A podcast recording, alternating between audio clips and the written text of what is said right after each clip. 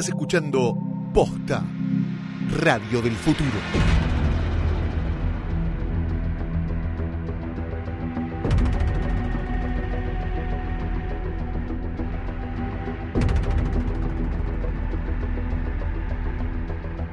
Bienvenidos a Westworld, el parque de diversiones donde todos tus deseos pueden ser cumplidos. Sí, siempre y cuando un robot no te pegue un tiro en la cabeza. Esto es Placeres Violentos. Yo soy Axel Marazzi Yo soy Valentín Muro. y nosotros seremos sus anfitriones.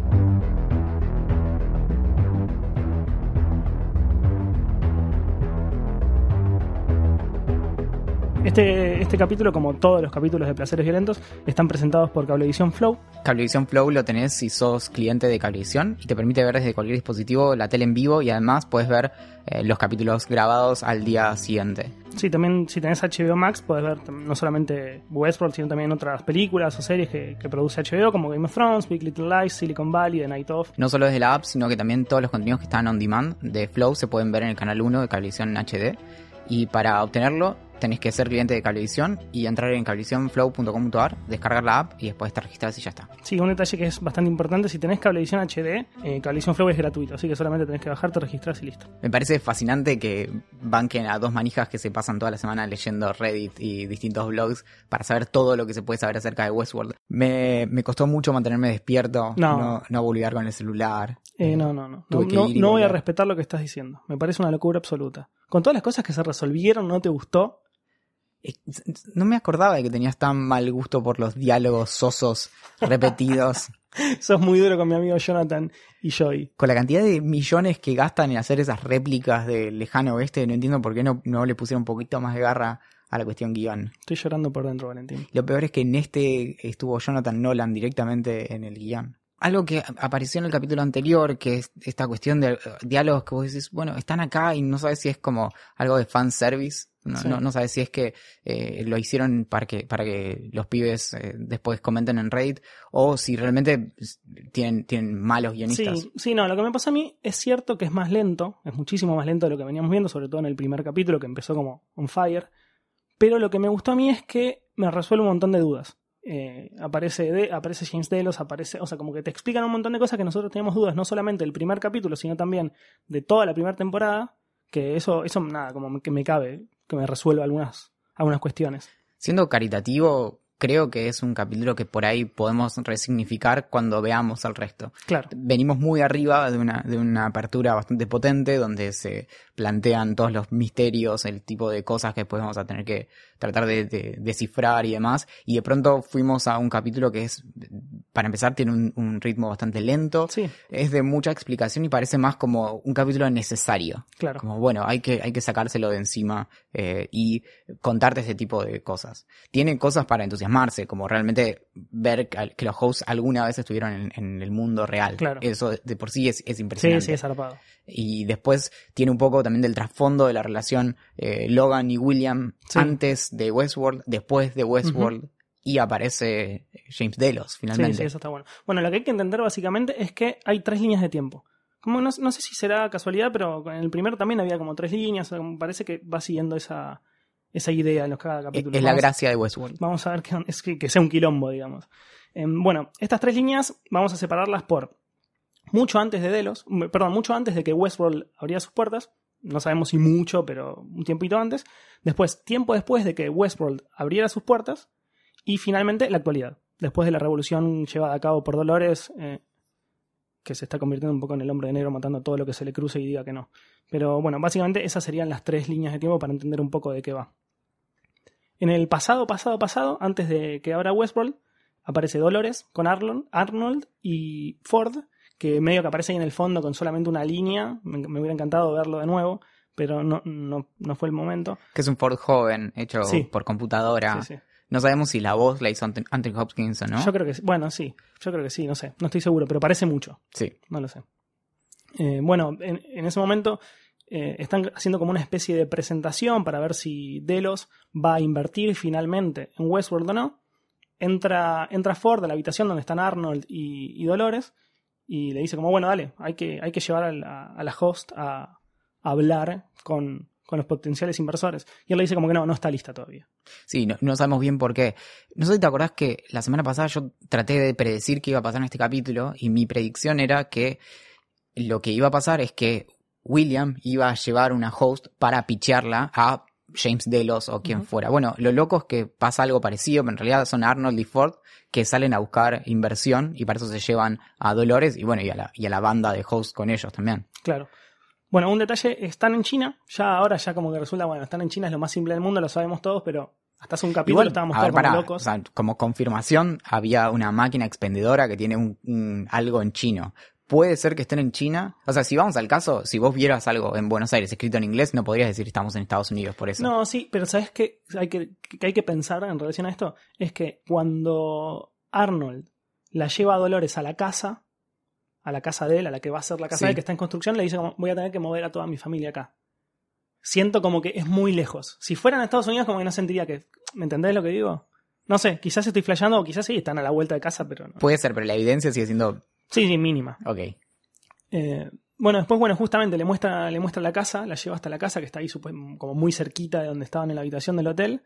Y ahí le, le dice esta frase que, que repite durante todo el capítulo, que es algo así como una luz nueva puede ser tan aterradora como las sombras, o algo así. Sí, bueno, la- lo que le dice también mirando a, a las estrellas, que lo dice dos veces en la misma escena, Mm. que es esta, esta frase constante que es. eh, como, Ah. ¿Alguna vez habías visto algo con tan con tanto Ah, no, tenés razón, sí, es esa, es esa, es esa. Que la dice dos veces. La primera, él como que se sorprende, como que dice, no puede ser que esté pensando algo que es tan bello como que hubiera salido de un humano. Por Qué profundo. manera. Claro. Y después como instantáneamente a los tres minutos lo vuelve a decir y dice como, no, es un robot. Y Me he es- olvidado que era Son dos de las cuatro veces que aparece la frase Sí. en el capítulo. Sí. También le, le hace saber que le fue bien, que apareció la tarasca para, para Westworld. Eh, y, y tienes eso medio raro como de issues que tiene Arnold cuando empieza a comparar a Dolores con el hijo. No, no sé cómo va a evolucionar eso también, porque en realidad eso lo conocemos a través de los recuerdos implantados que tenía Bernard, que Sí. recordamos que es la versión host de, De Arnold. Así que tampoco sabemos cuánto de eso es historia real, cuánto está fingido para que él ancle ahí su, su personalidad y demás. Sí. En esa misma línea temporal es que tenemos algo muy interesante que es este Logan antes de, de Westworld también. Esta parte me voló la cabeza mal. Sí, es, es una, hay dos o tres escenas que están eh, vinculadas entre sí con esto primero que es como, es, es interesante porque más o menos sabemos que eso transcurre casi en la actualidad. Claro. O sea, estamos hablando, no, no lo tengo nuestra actualidad, ¿no? Claro. No la actualidad del show, sino nuestra actualidad. 2016, 2017, 2018, por Sí. esos años. Eh, El único indicio que tenemos, bueno, no es el único, pero uno de los más fuertes es que Logan en un momento habla de la realidad virtual, la realidad aumentada y la inteligencia artificial como los avances grosos del momento. Y nada, los hosts son avances que son, son una bestialidad en comparación a la simple realidad aumentada o la realidad virtual. Igual, como decíamos la otra vez, el- la, la fecha más o menos la sabemos porque sabemos cuánto tiempo estuvo abierto el parque, son 30 años Sí. más o menos, y sabemos que el presente presente es 2052, entonces bueno, de ahí sale el, el cálculo. Sí. Y aparece esto que estoy, creo que yo no lo había escuchado antes, que es esto de Argo Initiative. Que, Sí, yo estuve leyendo, la- sinceramente no me acuerdo de esto tampoco, pero lo que leí es que es la startup de Arnold y, Ford cuando crearon Westworld. No sé si es cierto o no, pero encontré esta teoría. La, busqué y todo, pero no, no, no, no llegué al punto este de don- donde la nombran anteriormente. Así que nada, habría que... Capaz algún nerd que nos esté escuchando más que nosotros todavía. Sí, bueno, eh, lo vamos a decir varias veces, pero si tienen sus teorías, si tienen un dato muy picante, nos Obvio. escriben a placeresviolentos.posta.fm y, ah, bueno, además, todas las personas que, que participen con sus teorías y demás, participan de un concurso. Eh, de, tenemos algunas cositas de HBO para, para sortear o hacer concursar, depende de la calidad de las teorías que recibamos y nada, eso lo vamos a estar resolviendo en unas semanas.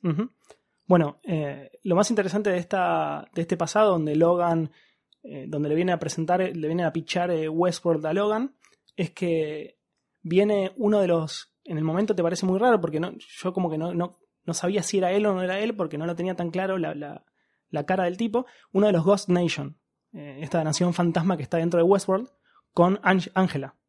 Sí, y no solo eso, sino que también eh, algo que me di cuenta, porque realmente hay escenas que las vi varias veces, eh, una de, una de las personas que está ahí, de hecho, la persona que cuando le dicen, ahora, ahora vamos a hablar bien del setup de la escena, pero cuando Logan eh, empieza a ver quién es un host y quién no, una de las personas a las que se queda mirando es a quien después eh, es, va, a ver, va a buscar Dolores, porque era como el líder de este grupo de los confederados. Sí. Entonces hay un poco de esos guiños al futuro sí, sí. y de básicamente mostrarte que algunos eh, hosts están hace mucho tiempo. Claro. Los que sabemos seguro son Angela, Dolores, Clementine y... bueno, y ahora estos dos que Sí, decimos. que no sabemos mucho los nombres. Em, bueno, lo que sucede es que le vienen a pichar esta idea que, que le dicen como que está mucho más allá de la realidad virtual y bla, bla, bla. Y él le dice como, bueno, espero que sea interesante porque... Y va como a un salón, a un gran salón, donde está justo Clementine eh, tocando el piano y hay como muchas personas alrededor tomando algo como si fuera una especie de bar muy careta con personas con, con traje, con super vestido, o sea, Claro. lindísimo. La promesa es que le iban a hacer una demo privada. Exacto. Bueno, lo interesante es que en un momento él dice, se, como que se da cuenta, Ángela se queda completamente parada, sin moverse, y dice, no, no, no puedo creer que ella sea un, robot. Y como que se le acerca y no lo podía creer, y no lo podía creer, no lo podía creer. Y en un momento, todos, absolutamente todos los que están alrededor en este bar, o sea, no sé, serían 100 personas, se quedan quietas. Que también son hosts Básicamente todos. Todas las personas que están alrededor del host, el chabón se vuelve completamente loco, como me volvería loco yo, obviamente. Imagínate estar en un bar tomando algo y que una, no, no solamente una, sino todas las personas que estén alrededor tuyo, que vos pensás que son seres humanos, sean robots. Y que no te puedas dar cuenta de, de- de que lo son, porque son exactamente iguales a vos y piensan, y piensan entre comillas, pero digo, te, te contestan y, e interactúan y uno toca el piano y el otro te sirve un trago. Es una, es una locura espectacular. Pen- Pensarlo así, vamos, salimos una noche, vamos a algún lado y yo te digo, Axel, hay una persona en este lugar que, que es un robot. Y tenés que identificar a la persona que es robot. Eh, ¿Qué haces? no sabría qué hacer. Yo calculo que eh, sería como muy raro, pero le diría, trataría de darle la mano a todas las personas y apretarlo fuerte para ver si como que uno de ellos es como más duro. Es Porque buena. no, no sé, no sé, eh, sinceramente. Eh, No sabría qué hacer. cortás el wifi. se, caen se quedan todos quietos. Claro, La persona que queda ahí trabada. Claro.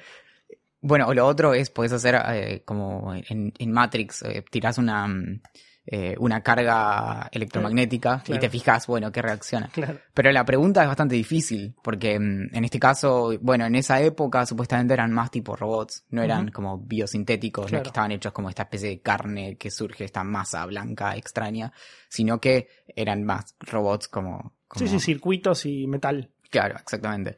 Y mm, lo loco, yo me, me, me volví loco en esa escena justamente porque eh, si bien en Westworld está constantemente como trama la cuestión de cómo podemos identificar que alguien es un, es un robot o no, eh, es la primera vez que se muestra explícitamente una instancia del test de Turing. Claro. Que el test de Turing es esta, eh, es un experimento mental que, que propuso eh, Alan Turing en el año 49-50, que es un, experimento para ver, bueno, cómo, cómo podemos decir que una máquina piensa.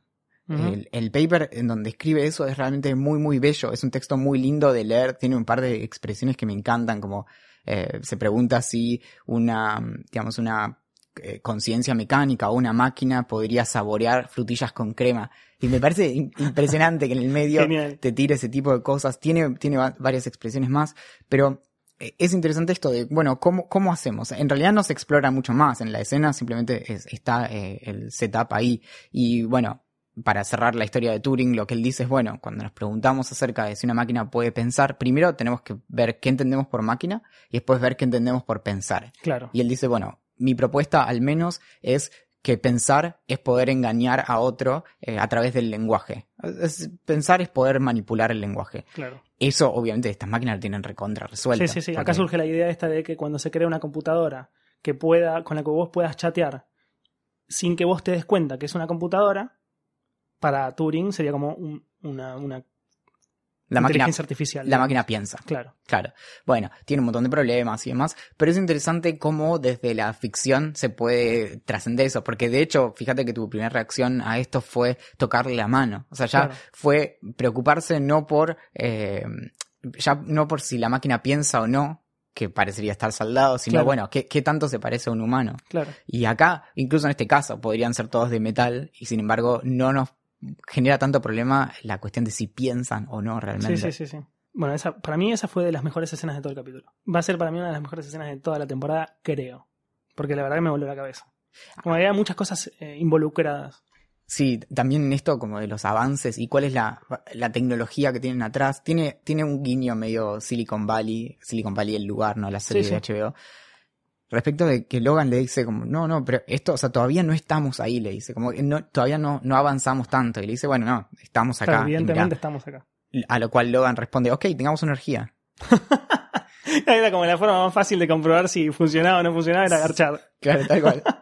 Entonces, bueno, y lo, lo loco Ah, también. detalle. Sí, Para mí, cuando Arnold le dice a Ford que Dolores no está preparada para, para ir a pichar la idea esta y la manda a Ángel en su lugar, era porque no quería. Era como que él sab- era obvio que quien estuviera detrás de todo esto, quien decidiera poner la guita, iba a tener relaciones con, con el robot. que Porque era- padre sobreprotector. Para mí es eso. No, incomprobable. Al menos por ahora. No, no, pero- para mí tenía algo así en mente, digamos. Porque obviamente estaba preparada. Ella tranquilamente podía ir y chamullarse a Logan diciendo, o sea, demostrando que era tan buena como Angela, en- entre comillas. Tiene, tiene sentido, lo tomo, pero al mismo tiempo, después cuando.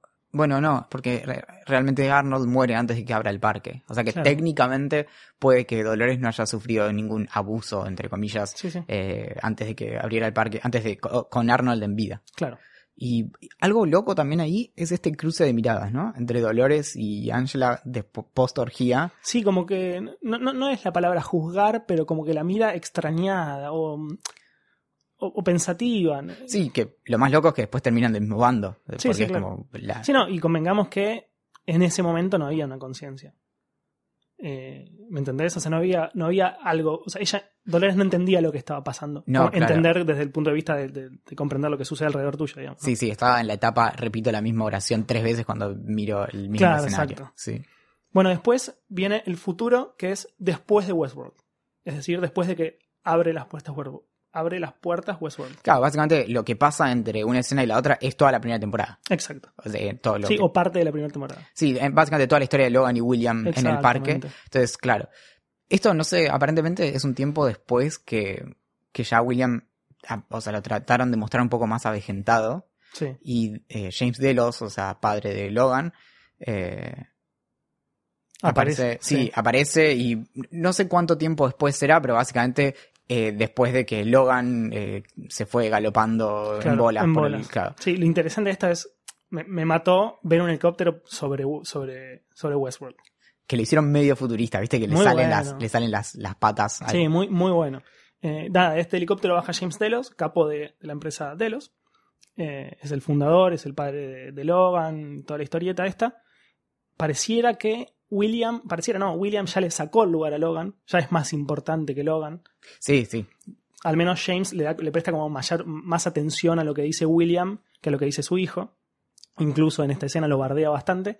Y acá se produce una escena bastante importante en la que William termina convenciendo a James Delos de que ponga plata en Westworld. La cosa es cómo. Digo, porque, porque James le dice, está todo bien, esto tiene para rato, yo en 20 años voy a estar muerto, me chupo un huevo. eh, Sobre todo le dice, a mí no me interesa poner guita para que un montón de ricachones vengan acá y se saquen las ganas de cogerse robots claro, y la, cosas la- así. la idea es ganar guita. O sea, la idea para James es ganar plata. Mucha y mientras él viva. Claro, Y, y- y Westworld tenía la, la posibilidad de triunfar, pero muy a futuro. claro. Algo que yo también pregunto es si eh, Dolores, eh, porque a todo esto, la- justo porque no podía ser de otra manera, la escena en el parque que interrumpe el helicóptero es cuando Dolores se acerca al Siempre la, caballo. siempre la misma escena. se- 70 veces. Se le cae la latita. Bueno, y viene ahí- Teddy y la ayuda. Obviamente juegan con eso, pero ok. Y mm, entonces interrumpen esa escena y ahí eh, queda esta idea de si, si Dolores está escuchando o no. O medio que creo que todo el capítulo apunta, en, en algunos de los textos que, que leímos, eh, da a entender como que sí, como que es un hecho de la realidad que Dolores escuchó todo y ahora lo recuerda. Yo creo que se insinúa, no tenés Claro, a confirmación. mí me pasa lo mismo. Yo siento que evidentemente el director te está demostrando eso, pero para mí no sucede. No lo, otra vez, no, no- por ahora es imposible de confirmar, pero yo no siento que ella esté escuchando. O sea, lo que tenemos es que Dolores dice, yo me acuerdo de todo, yo sé todo, bla, bla, bla. Claro, pero en y- ese momento, bueno, quizás sí está escuchando como en stand-by, Claro. Pero, y después logra recordarlo, pero no sé si en ese momento está, está la, está la intención de Dolores como de escuchar conscientemente. Bueno, hay, hay otra escena que ahora vamos a hablar en la que pasa algo, algo parecido. Sí. Pero bueno, de vuelta William le dice, le, le responde a Delos que lo, lo chicanea y le dice, sí, este lugar es fantasía y todo es, es fake y demás, pero lo que es real acá son los invitados, son los guests. Y dice, vos te gastás la mitad de tu presupuesto de marketing para tratar de adivinar qué es lo que la gente quiere. Pero vos me los traes acá y yo te digo exactamente lo que la gente quiere porque es lo que las personas acá van a hacer. Claro. Eso es, te, te permite ver cómo las personas realmente son. Claro, pero no solamente saberlo, sino verlos. Cada Sí. una de las escenas que transcurren acá adentro está filmado.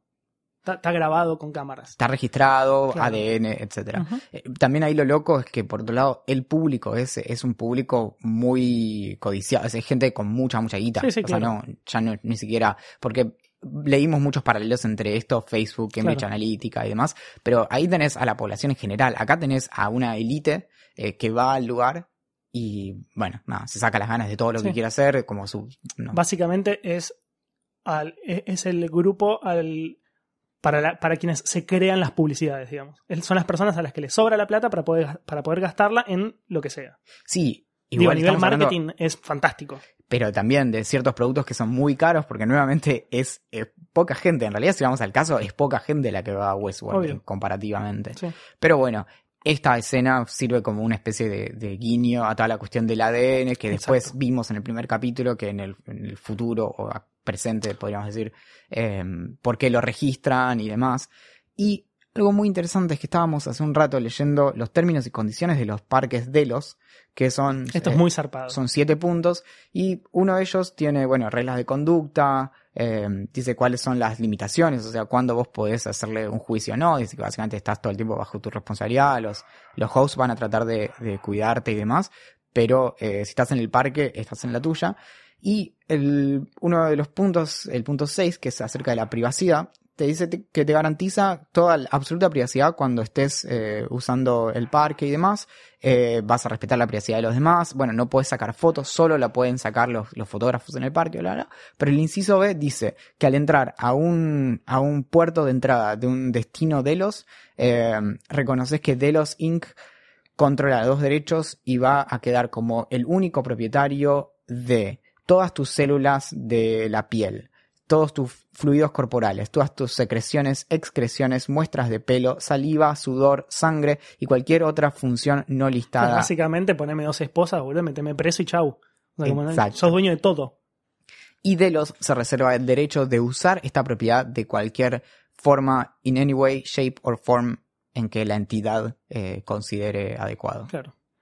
Ah, sos dueño de mi vida. Te clono, por ejemplo. Claro, me, pareció, que me, saques el cerebro y lo pongas en un host y ya está. me pareció que, que correspondía. Sí, es loco, también es esta cuestión de, bueno, no, pusiste clic, es bastante corto, se puede leer, es distinto que los, que los eh, términos de Facebook, pero bueno, Que la mayoría de los servicios. Pobre Mark. No, no lo guardé esa Mark. sí, es y de hecho es bastante legible, en eso podemos eh, Sí. a, a Delos. Y hasta ahí, bueno, no, bueno, y ahí llega la, la, eso sería antes del parque o eh, justo antes de la apertura y demás, como tratando todavía de- de convencerlo. Ahí, sí. En realidad, ahí con, con el tema del ADN, William y Logan ya habían ido al parque.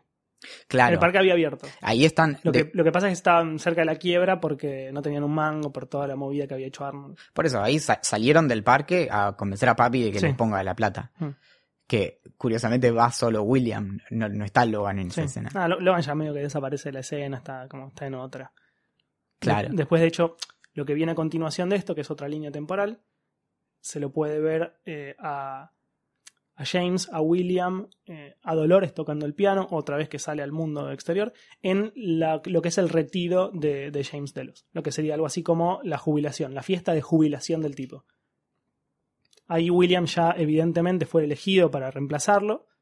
Y, y acá hay una movida bastante copada, porque Dolores está tocando el piano. En un momento se acerca una nena chiquitita, Emily se Emily. llama, Emily, y le dice, qué linda que sos. Y ella le dice, "Uy, bueno, gracias. Y aparece la madre de, de Emily, que es justamente Juliet, que es la mujer de William, y le dice, vení, Emily, vení, vení para acá. La nena se va, aparece William y se mira con Dolores. Y hay como un intercambio muy raro, que es otra de, de estas cosas en las que se juega un poco con Dolores, a ver si hay una especie de, no sé si con- conciencia no, porque ella no la tiene en ese momento, pero de recuerdo de al- algo raro dentro del host. Se queda mirando a, a William y como que pone una cara rara, de, de reflexión, de recuerdo. Es loco porque, por un lado, William no lo puede creer. por un lado, mm, uno puede empatizar con, si querés, principalmente con Dolores en esa escena, pero por otro lado es como que eh, de pronto esté con mi novia y mire a la tostadora y le hago ojitos a la tostadora y la tostadora nos mire y yo le diga como sí, como no, no, no podés te- tener te amo. esto. Claro, Te Eh, amo. es rarísimo. Sí, sí, te amo, tostadora. Sí, Sí, bueno, sí. básicamente lo mismo. Y después la agarre a la tostadora en una habitación sola y le diga, sos una cosa, Sí, eso es una sos, cosa. sos menos que una No cosa. entiendo cómo me enamoré de vos. sos un reflejo mientras me reflejo en el metal de la tostadora. Sí, sí. Bueno, sí. eh, James claramente está enfermo, está en las últimas. Sí.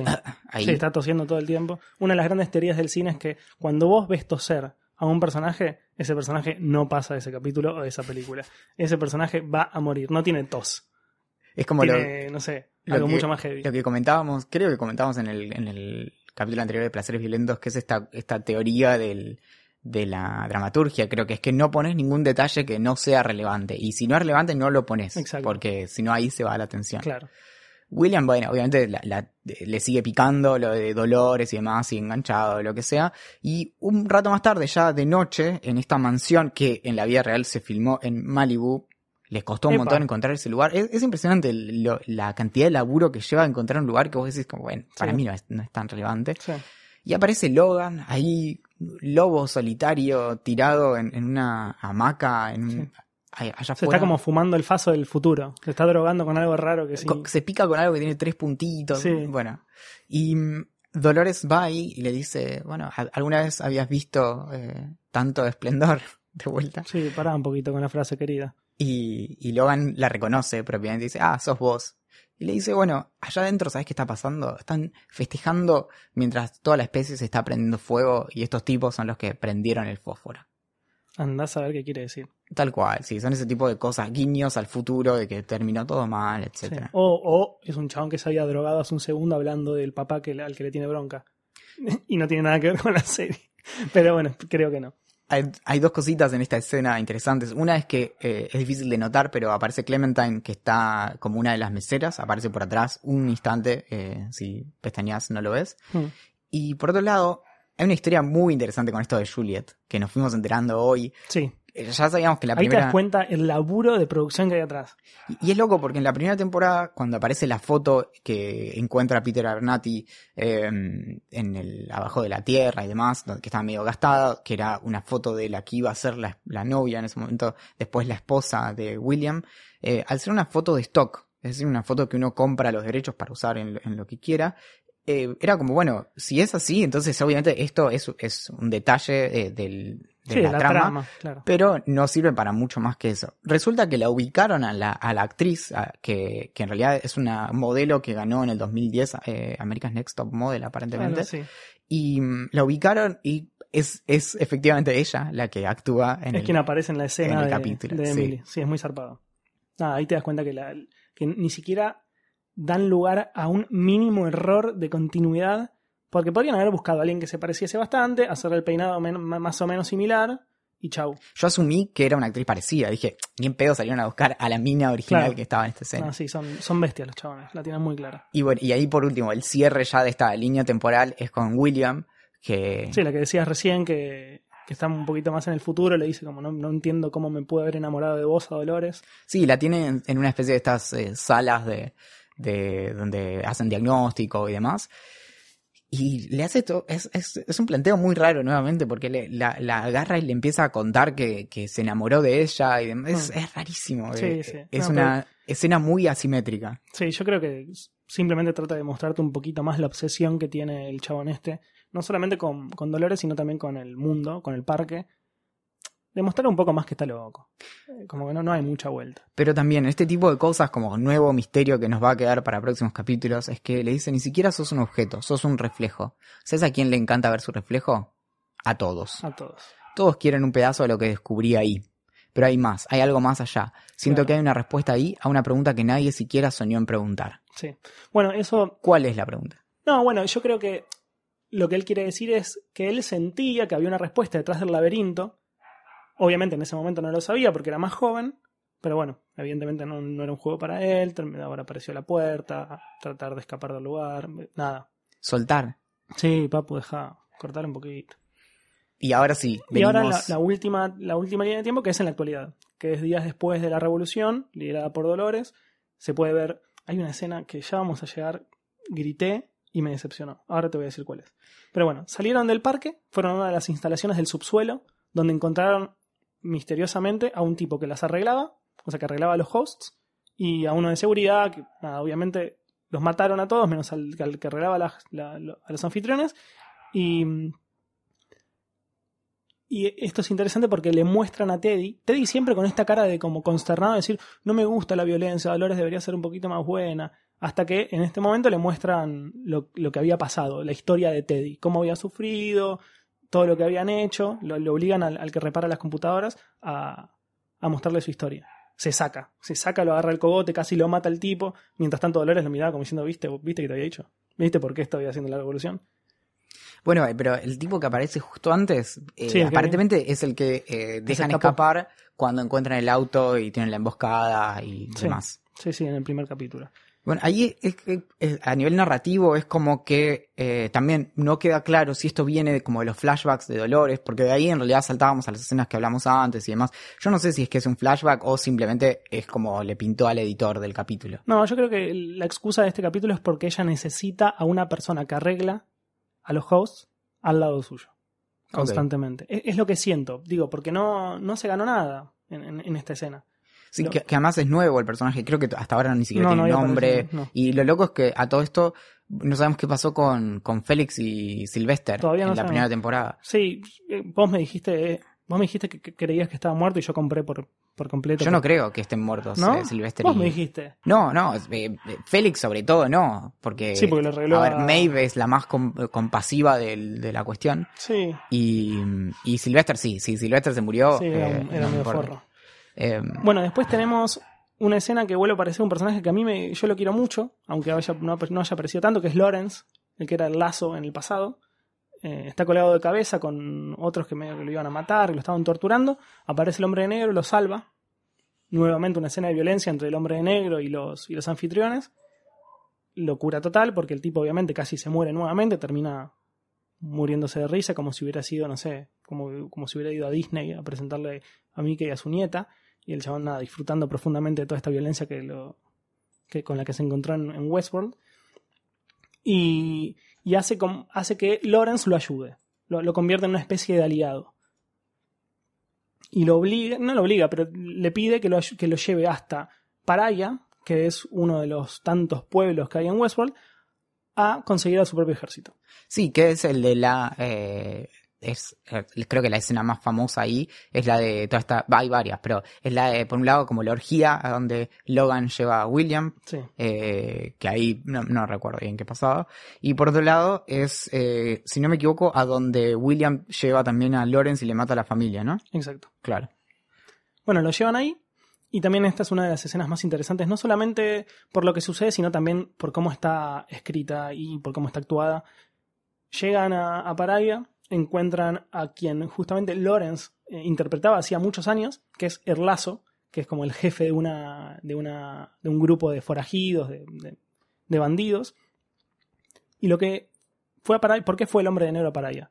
Para convencer a Erlazo que lo acompañara a, a una nueva cuesta, a una nueva aventura en, en todo esto de la revolución. Pero, pero faltó algo muy importante ahí, que es que en el medio de todo esto, en la escena, primera escena con Lawrence y demás, volvemos a tener algo que fue, es muy calcada al, al primer capítulo, que es que eh, se mete en quilombo, eh, el hombre de negro, se cagan a tiros, y cada vez que, que el, o sea, que, que le pegan un tiro, sí llora de felicidad. Sí. Eh, pero bueno, queda. eh, por un lado, hay dos cositas ahí. Por un lado, esto de, de que los hosts adentro del mundo es como que algunos ni se enteraron y siguen en la suya y están como bollando por ahí. Sí, siguen actuando como si nada hubiera pasado. Que es algo que después vuelve a aparecer. Y por otro lado, esta cuestión de que el tipo tiene acceso como a, a un botiquín que tiene como. eh, él dice técnicamente es hacer trampa. Claro. Y yo me imaginaba eso como los trucos en un videojuego. Sí, sí. No, todavía no exploramos mucho la, el paralelo entre Westworld y un videojuego. Pero claro, de hecho, el botiquín en un momento tiene eh, para. mm, Tiene herramientas modernas. O sea, es un Sí. botiquín no, no de época, No, digamos. no, para- se sutura con una especie de Claro. luz. No, Sí, sí, no- sí. no sé cómo. Bueno, parecía con la que arreglan a los hosts y eso. Claro. Eh, y ahí, ahí hay un. Hay un diálogo que es interesante porque es un paralelo con lo de Dolores que habíamos mencionado antes, que Dolores habla acerca de Dios y habla acerca de juzgar y entonces quién está juzgando ahora y demás. Y William en esa, o el hombre de negro mejor dicho, en esa escena, a Lawrence también, en una escena que no tiene mucho sentido realmente, pero él quiere hablar porque todos en Westworld hablan en forma de monólogos por algún extraño motivo. Dice, bueno, esta gente quería un lugar en donde pudieran pecar en paz, pero los estábamos mirando, estábamos contando sus pecados. Juzgarlos no era el punto, teníamos algo más en mente. Yo creo que se refería más al tema de- del marketing, el chantaje.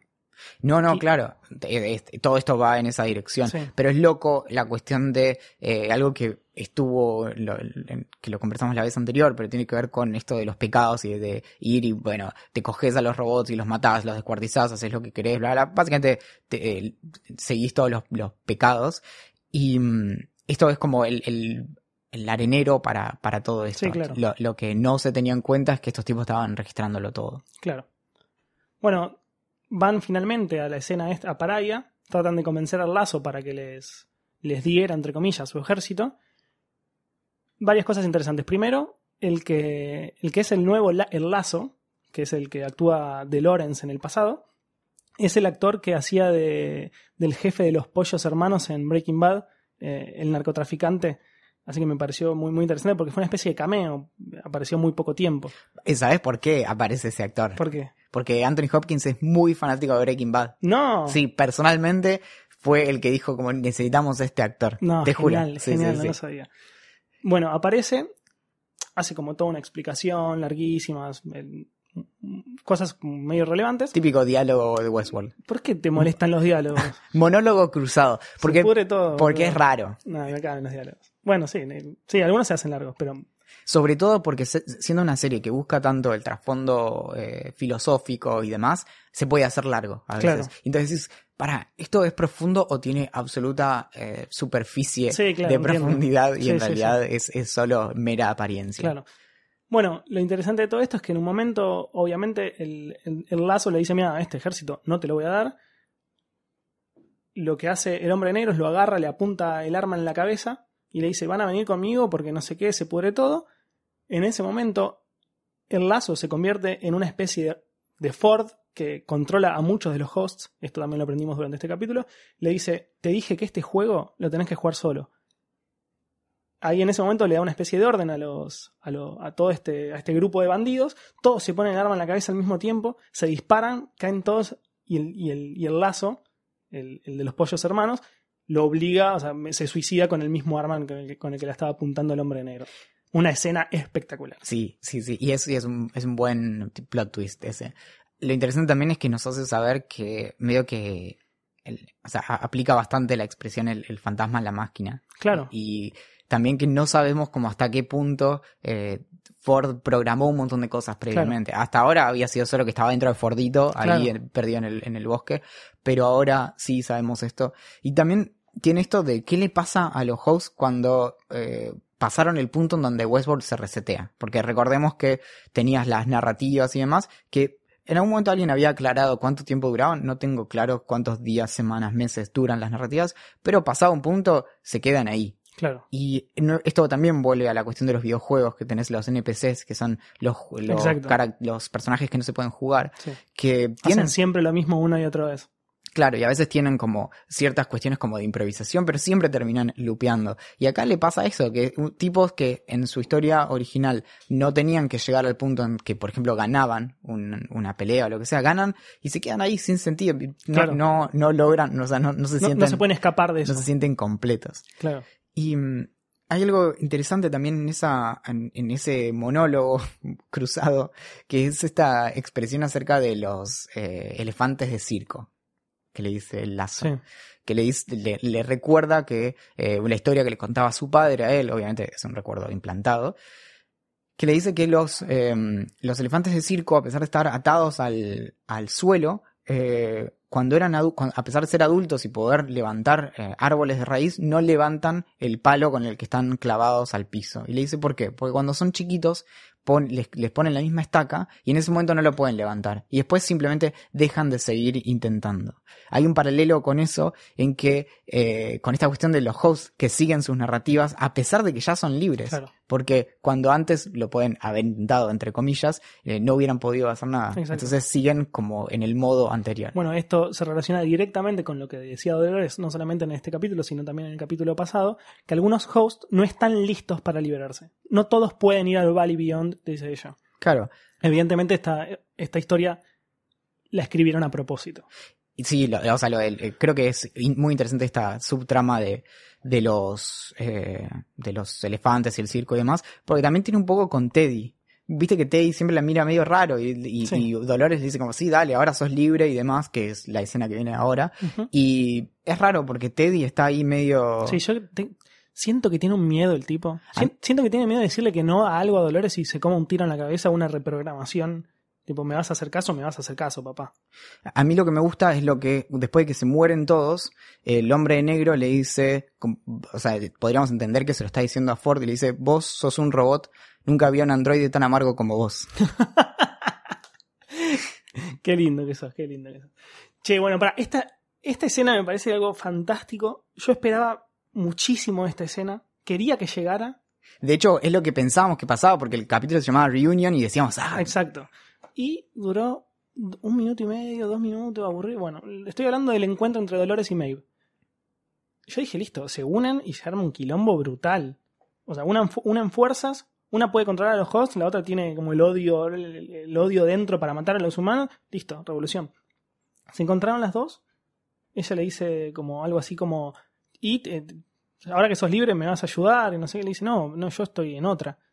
Y le dice, ¿cómo que estás en.? eh, no, no puede ser que estés en otra. "Eh, sí, sí, yo estoy haciendo mi, mi- mi propia aventura. Y si. Si entendés lo que es la libertad, me vas a dejar seguir. sí, sí, sí, si venís acá predicando toda esta cháchara de, de la libertad, bueno, ¿qué onda? Y ahí, insisto una vez más, lo cruza a Teddy y le dice, che, vos, ¿qué onda con la libertad? Claro. Porque me parece que Teddy no quiere, eh, no, no Yo le creo cabe. que Teddy se quiere ir con Maeve. Dije, uh, esta mina buena, es buena onda, no mata a nadie, quiere a la hija y se quiere ir. Son, son estilos diferentes. Claro, exacto. Bueno, uno, una va por el mundo matando a la gente que le dice que no a algo y la otra perdona a seres humanos que la trataron muy mal. Y bueno, también ahí tenés esta cuestión que sigue con la cuestión de los confederados para, para la revolución y demás. Y es lo que vos decías antes, de la importancia que de, de- para Dolores de tener a un, a un operador, no sé Claro. cómo es un, sí, eh, sí, el que las arregla, el que arregla los hosts. un maquinista para que eh, los pueda revivir. Que también algo interesante que por ahí es es súper menor, pero a mí me aclara un poco más de cómo funciona el- los hosts, es que eh, están programados para morirse. Es decir, en el sentido de que saben que ante cierta cosa se tendrían que morir más allá de que eh, no puedan seguir funcionando. Es decir, puedo entender que un disparo a la cabeza los mate, pero por otro lado, digamos, no dependen de su cuestión biológica, aparentemente. claro. Sí, Entonces por eso es que los pueden revivir con la, con la tablet. claro. En el avance del tercer capítulo que salió inmediatamente después del capítulo, aparece eh, a Dolores le pegan un tiro en el Sí. costado. Yo creo que va por ahí también que puedan empezar a reconocer que nada, Sí, sí, que, que no se tienen que morir cuando le das un tiro. que es, que es Que pintura tienen roja y no es sangre. Claro, exacto. Que tienen capacidades muy superiores a las de los humanos convencionales. Bueno, y después la última escena. Básicamente ella está todo el tiempo hablando del, del Valley Beyond. Después también nombran mucho a un pueblo que se llamaría Glory, eh, como Gloria en castellano. Y, y nadie sabe. O sea, yo pensé que el Valley Beyond significaba el mundo real, donde estamos nosotros, donde están Sí. los humanos. Parece que no es así. Parece que el Valley Beyond es una especie de arma con el cual, con la cual Dolores va a poder ganar, Sí. digamos, no sé, hacer la revolución como ella quiere. También a veces se, va- se- se van un poco al carajo con, con las eh, metáforas y analogías y demás. Entonces, que arma significa otra cosa que no es eso. Sí, quizás demás. no, bueno, sí. Bueno, también en estas escenas hay mucha referencia eh, teológica, si querés, en donde eh, yo me acordaba de esta expresión de Dios ha muerto porque, porque básicamente Dolores por poco le dice, "It's- hubiera sido hermoso que hiciera como una, una paráfrasis de, de Nietzsche y dijera, Dios ha muerto y yo lo maté. Eh, pero sí, justamente con, con esta cuestión de, de ir a Glory y demás, es que ella también se empieza a colocar en ese lugar que vos lo, dijiste varias veces, como bueno, Maeve es prácticamente Dios. Bueno, si Maeve es prácticamente Dios, Dolores cree que es Dios Claro. también. Básicamente, yo creo, porque creo que la, la ventaja que tiene hasta ahora es su información, es lo que conoce. Después no se me ocurre mucho más que la haga súper poderosa. Sí, Eh, no, bueno, eh, en comparación a los humanos sí, que no se puede morir. No, Pero claro. en comparación a otros hosts, la verdad es que no. cuando, cuando se cruza con el confederado este y, y se está por poner todo mal, yo dije, bueno, esta mina si tiene que enfrentarse, no sé, hasta ahora no la vimos, solo peleando un poco con el hombre de negro la vimos eh, mostrar un poco, pero después de eso, Sí. nada. Y también, ahí matan a todos y los reviven con la tablet que también te empieza a justificar en qué están pensando. no Sí, sé, sí, sí. una especie de enfermero. Un Bueno. dato ahí, lo último, es que eh, aparentemente los, los números que manejamos hasta ahora es que Dolores tiene 50 hombres más los confederados, que si son los que estaban ahí dentro eran 15 Sí, sí, 20 no era como mucho. mucho. y que eh, cuando dicen que eh, se vienen 800 personas, se refiere a los soldados que estarían llegando en dos semanas, que es donde arranca en el primer capítulo eh, con Bernard tirado en la costa Sí. o lo que sea. Si es que ese es Bernard, porque todavía Nunca se sabe, ya estoy, no sé, ya no sé quién es quién. y mi último comentario es que Dolores Misteriosa me rompe las pelotas. Me, me, me canso muy rápidamente porque es como... No te gusta el misterio. No, No. Pero vos querés todo en bandeja. Te... Pensá un poquito, papá. No, pero además sos un robot.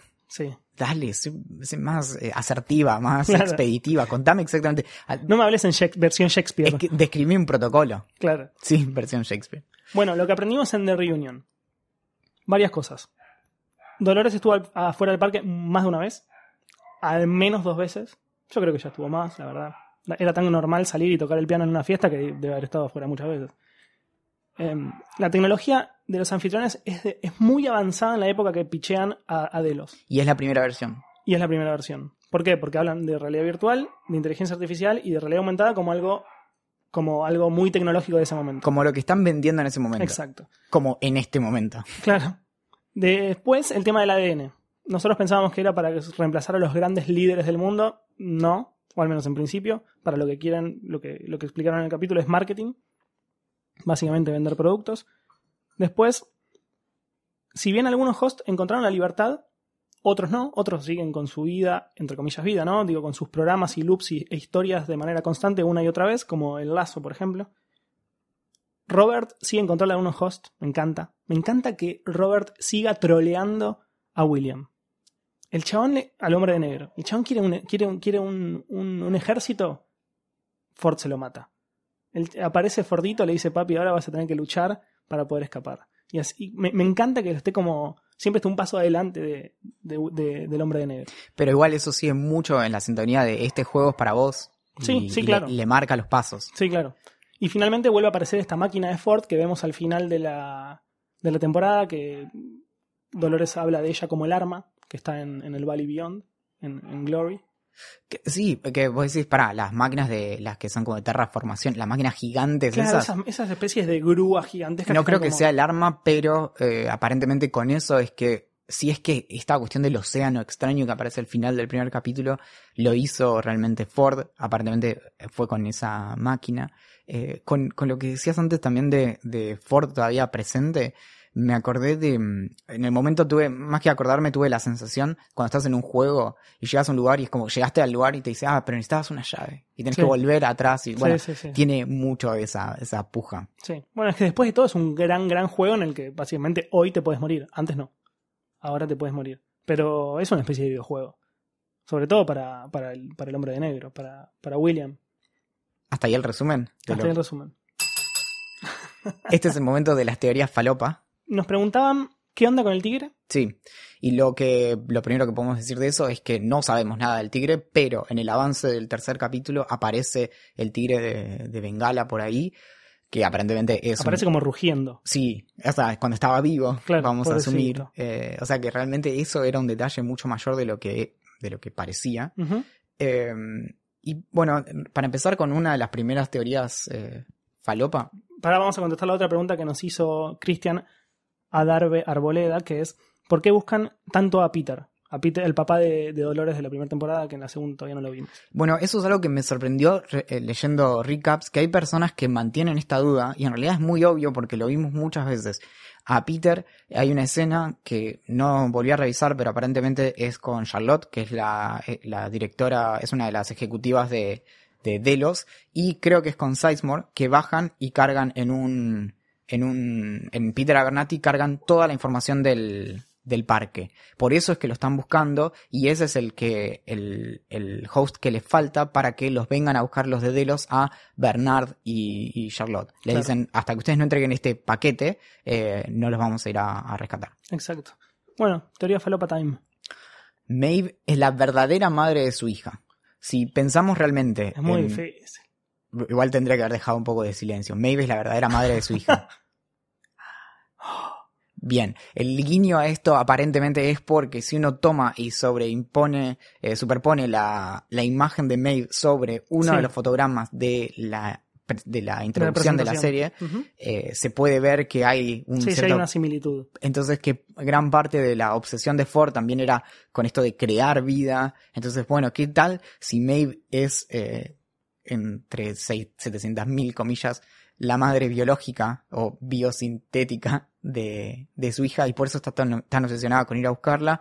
Y hay un poco de esto también con lo de, de Blade Runner, eh, Sí. sobre todo la, la nueva 2049, Sí. con esta cuestión de, bueno, estos eh, replicantes teniendo hijos realmente. Bueno, otra de las teorías falopa, no sé si tan falopa te diré, porque hay como unas pistas ahí medias escondidas, es que nosotros tenemos dos, la confirmación de dos mundos, Westworld y Shogun, Sí. Shogun World. Después el tercero dicen que sería Rush World, que sería algo así como un mundo en la India. Primero, el tigre. Pero lo más importante es que en un momento en la página oficial de la, de la serie había una imagen escondida que después de haberla analizado muchas veces con, con, con muchos, con muchos programitas para descifrar, eh, solamente lo hacen los, los psychopaths de, de Reddit, que yo los amo, eh, encontraron eh, la palabra Rush World y empezaron a conectar. Digo, si hay un tigre y en la misma página había una palabra que era, había un nombre de un mundo que era Rush World, es muy probable que, que sea uno de estos seis mundos que nosotros todavía no sabemos de qué tratan, pero pareciera que es así. Bueno, eh, ahora igual tenemos un, tenemos un juego que es, eh, yo le pregunto a Axel cuáles son los otros mundos que nos faltan, porque sabemos solo de dos. Sí. Shogun World, Westworld. Sí. Ahora, listo, ya. Para mí, Rush World ya es uno. Bien. Está confirmadísimo. Eh, Tenemos tres. te Para mí hay uno, me gustaría que eh, algo así como en la época romana. Ah, muy original, te lo robaste de... Y bueno, papi, ¿qué querés? No, no se puede volar todavía, así que me gustaría uno en el espacio, pero todavía no puedo volar. De- incluso dentro de Westworld, así que no sé. Bueno, eh, eh, uno que es interesante y es está señalado en todos lados es que sea Jurassic Park también. Me encantaría. Y me encantaría. además porque eh, Michael Crichton, el que escribió el guion de Westworld original y el libro que después fue la película Jurassic Park, eh, bueno, nada. Claro, el problema de todo esto es si se te revela un T-Rex. Digo, listo, cerrá todo, prende todo fuego y vamos porque perdemos seguro. Yo quiero uno de Pokémon. Uy, me encantaría. No, o sea, Pero volvería tipo a la infancia. ¿Te imaginas qué lindo tirar la pelota y poder agarrarlo de verdad? no, no, me muero. Yo soñaba, o sea, te juro que soñaba y me despertaba triste porque no tenía mis Pokémon.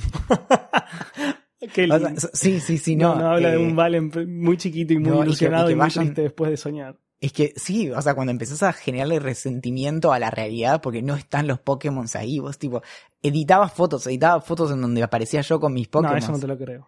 Están, si no me están las una foto- ediciones. si no lo malo foto, es, que, es que tenía solo como una, una versión de cada Pokémon para editarlos. Entonces tenía que hacer acomodar, o sea, tenía que acomodar las fotos para la, la, la posición justa que tenía esa foto. No tenía muchas poses de. No lo puedo creer, no lo puedo creer. ¿Y qué, qué más podría hacer? La- Bueno, La, última pregunta que te hago, sí, y después cerramos. dale. ¿Es infidelidad estar con un robot? Uh, te puedo responder con otra pregunta porque me No, no eso? podés, me tenés que responder. Bueno, no, sí, contestame dale con otra pregunta. ¿Qué pasa cuando se hace una réplica robótica de algo que sería inadmisible en el mundo? ¿Cuál, cuál es la implicancia eh, ética? Más filosófico todavía. Sí, o Yo por quería ejemplo, hablar de relaciones sexuales y vos me salís con un quilombo brutal. est- esto se iba a poner muy turbio, así que lo podemos dejar para otro capítulo.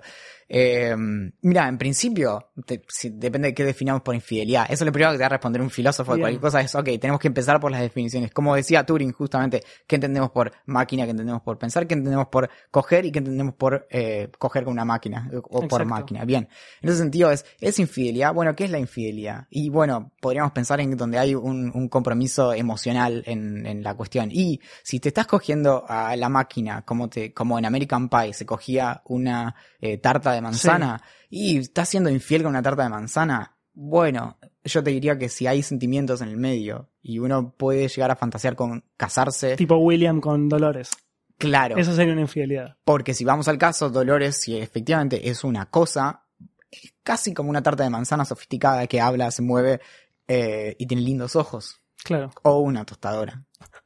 Si vamos al caso, si una persona con serios problemas, eh, hay, hay gente que tiene la, la práctica de cogerse los eh, caños de escape de autos. Obviamente eso salió en un programa en, no sé, History Channel, una cosa así eh, esas personas son infieles si lo hacen así. Y si, y si, lo ti- si tienen relaciones, si se cogen a la tostadora, ¿qué está pasando?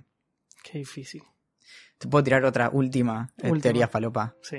Charlotte es la verdadera hija de Maeve. Charlotte es la hija de Maeve. No. vos- ¿Quién dijo eso? No, eso. Los chicos No, de te, se no están cierra por ningún lado, pero me pareció hermoso que alguien haya cruzado esas ideas. Entonces diga, No tiene ni pies ni cabeza. Porque entonces de los. Ya no, ni sé cuál es el racional detrás de eso. No, no, no. Simplemente alguien dijo, bueno, estas palabras quedan bien juntas. Para mí no tiene ni pies ni cabeza. Bueno, gracias por habernos escuchado. Yo soy Axel Marazzi Mi nombre es Valentín Muro. y recuerden que estos placeres violentos Tienen finales violentos.